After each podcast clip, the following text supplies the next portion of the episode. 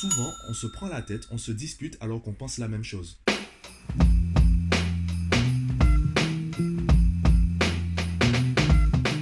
Yo, aujourd'hui on continue sur le thème de la communication et je voudrais discuter avec toi de cette question. Qui doit faire l'effort de communication?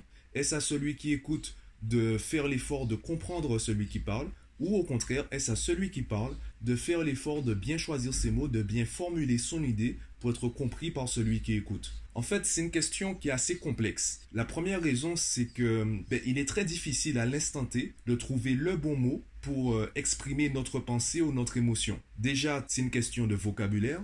Et en plus, on n'a pas tous la même sensibilité aux mots. Je reprends cet exemple. On savait tous ce qu'était un chien avant de savoir lire. Cela veut dire que tu pouvais déterminer si c'était un chien ou un chat ou un canard ou autre avant même de savoir lire le dictionnaire. Là encore, c'est un exemple assez bateau, assez basique. On peut quand même l'étendre un vocabulaire beaucoup plus élargi avec des notions qui sont pas si faciles que cela à maîtriser. L'exemple que j'aime bien prendre avec mes élèves, c'est le mot intérêt. En fonction du domaine, en fonction du groupe lequel on est, le mot intérêt aura une définition différente. Lorsqu'on parle d'intérêt dans la vie courante, ce n'a pas la même définition que lorsqu'on parle d'intérêt d'un point de vue bancaire ou d'un point de vue économique. En fonction du contexte, en fonction de la personne avec qui tu communiques, les mots que tu vas employer auront une certaine variation dans, le, dans la définition. Donc là, on a tendance à penser que c'est à celui qui parle qui doit faire l'effort. Il doit ajuster sa communication par rapport au contexte, par rapport à la personne en face, par rapport au sujet. En même temps, celui qui écoute, il doit veiller à ce que le filtre qu'il a au niveau de ses oreilles corresponde bien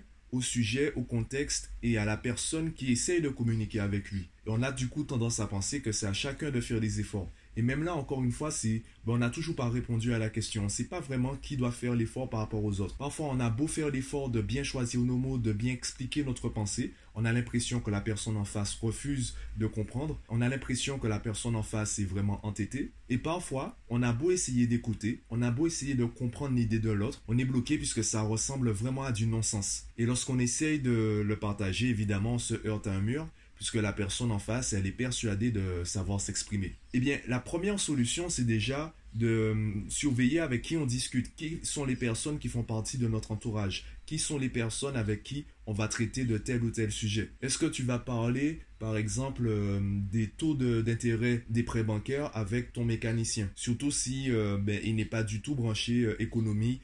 Pour lui, tous les banquiers sont des voleurs. Est-ce que c'est avec lui que tu vas entamer ce genre de discussion? Et parallèlement, est-ce que tu vas discuter mécanique avec ton banquier qui n'a peut-être même pas le permis, qui refuse d'utiliser la, voiture car c'est un souci écologique? En gros, il s'y connaît pas du tout en mécanique et il veut rien savoir à ce niveau-là. Est-ce que c'est avec lui que tu vas entamer ce genre de discussion? Déjà, tu comprends bien que la communication, il faut déjà avoir un bon contexte. Et dans le contexte, il faut déjà avoir une personne qui est prête à écouter, à faire l'effort d'écouter et aussi à faire l'effort de, ben, formuler ses idées de manière cohérente et de manière à ce que tu comprennes ce qu'elle veut dire.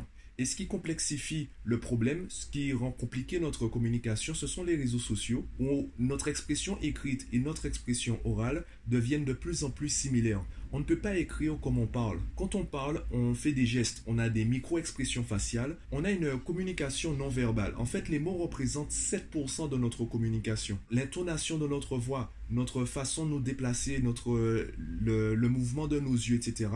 Tout cela va permettre à la personne en face de comprendre ce qu'on veut dire sans pour autant comprendre ce qu'on dit exactement avec les mots. Par contre, à l'écrit, et c'est le travail que je fais avec mes clients, également mes élèves, euh, lorsqu'il s'agit de préparer un examen, lorsqu'on est en examen, la rédaction est censée permettre au correcteur de se rendre compte qu'on a compris, qu'on maîtrise le sujet et qu'on est capable de retrouver la solution et surtout d'expliquer comment on retrouve la solution. Lorsqu'on le fait à l'oral, eh bien on peut se rattraper. Si la personne en face ne comprend pas ce qu'on dit, elle va nous poser une question et on va se rattraper, on va changer les mots, on va développer une autre idée, on va peut-être prendre des déviations, on va prendre des exemples, etc. On va pouvoir s'adapter au niveau de, de compréhension ou d'incompréhension de la personne en face. Alors qu'à l'écrit, une fois que c'est écrit, c'est acté. D'ailleurs, c'est un conseil que je donne à tout le monde, c'est d'arrêter d'écrire au crayon. Même euh, utiliser un correcteur, un blanc, un Tipex ou autre, c'est un problème car ça nous donne la garantie de pouvoir nous rattraper si on fait une erreur, un peu comme à l'oral. Non, entraîne-toi à écrire au stylo, entraîne-toi à écrire bien du premier coup. Ça va te forcer à hum, formuler tes idées de manière cohérente, ça va t'aider à améliorer du coup la formulation de tes idées et la mise en place de ton argumentaire. Plus tu vas travailler ton expression écrite, meilleure sera ton expression orale, du point de vue du choix des mots. Tu auras juste à travailler ta gestuelle, ton langage non verbal pour être euh, parfait, entre guillemets. Du coup, sur les réseaux sociaux, maintenant, on écrit comme on parle, on ne fait plus attention à la formulation de, nos pensées, on ne fait plus attention à l'ordre dans lequel on va les hiérarchiser, etc. On balance les choses comme elles viennent. Je prendre l'exemple de Twitter qui, euh, qui est majoritairement à l'écrit. Eh bien, il y a beaucoup de tweets qui s'avèrent être des opinions brouillons on va balancer la chose comme elle vient. Des personnes vont réagir, nous dire mais ce que tu dis là est problématique. Et là, on va se corriger en se disant euh, mais en fait, c'est pas ça exactement que je voulais dire, c'est toi qui as mal compris, voilà ce que j'ai voulu dire. Mais en même temps, j'ai très peu de caractère, voilà. Alors que si on avait fait, on avait pris du recul en amont, on s'était dit, bon, voilà ce que je veux dire, est-ce que je le dis bien, etc. Si on avait fait ce travail-là, eh bien, on aurait moins de, situations problématiques, on rencontrerait moins de problèmes sur les réseaux sociaux. En même temps, les réseaux sociaux se basent sur l'instantané, même avec les messageries euh, instantanées comme WhatsApp, Telegram ou autre.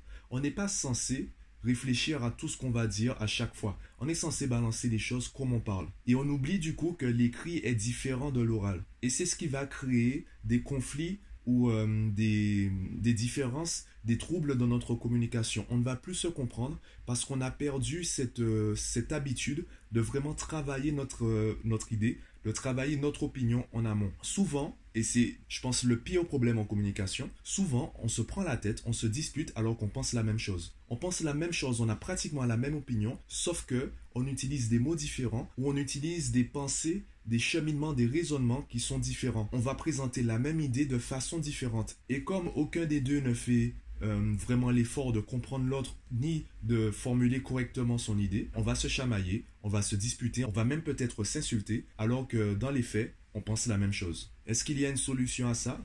Eh bien, je dirais qu'il faut déjà qu'on travaille notre expression écrite, qu'on réapprenne à formuler nos idées à l'écrit, qu'on refasse un travail d'écriture, et en même temps, à l'oral, eh bien qu'on apprenne à travailler notre gestuelle, qu'on apprenne également en fait simplement à prendre conscience des différents niveaux de, notre communication, les différents niveaux de notre langage. Tu ne parles pas uniquement avec des mots, tu parles aussi avec tes gestes, avec tes mains, avec ta tête, avec tes yeux, etc. Tu peux le voir également sur ma chaîne, les podcasts et les vidéos sont différents.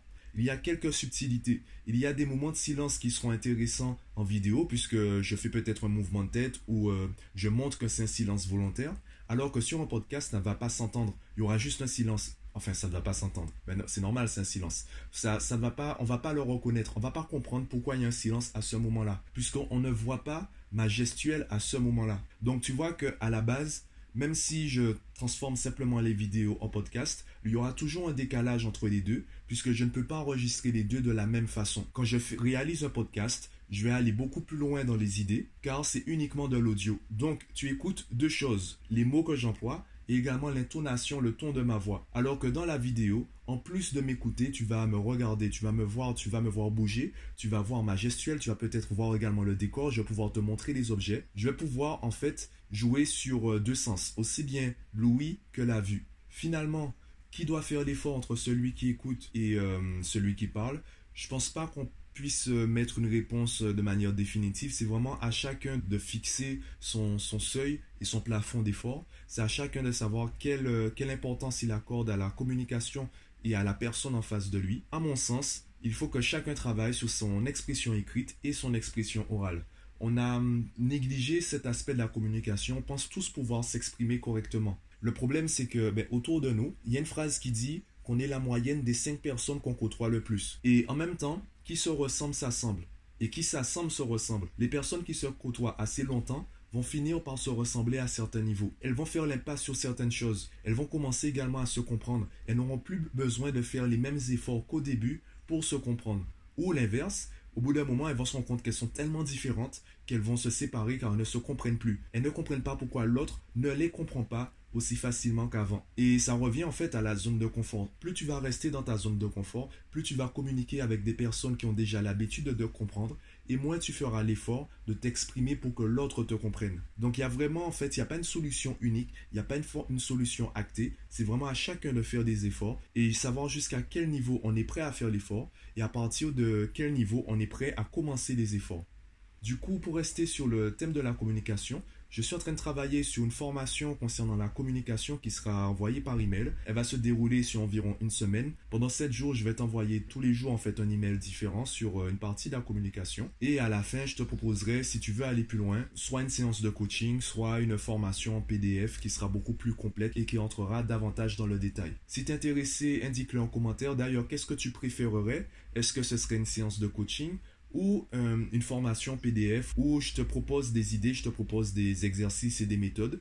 Et toi, tu testes en autonomie pour savoir comment tu évolues, sachant que tu es toujours libre de, de me partager tes questions, que ce soit en commentaire des podcasts ou en privé sur Instagram, Facebook, etc. Donc dis-moi qu'est-ce que tu préfères entre la séance de coaching et la formation PDF en commentaire du podcast? Abonne-toi à la chaîne si ce n'est pas encore fait et moi je te dis à bientôt.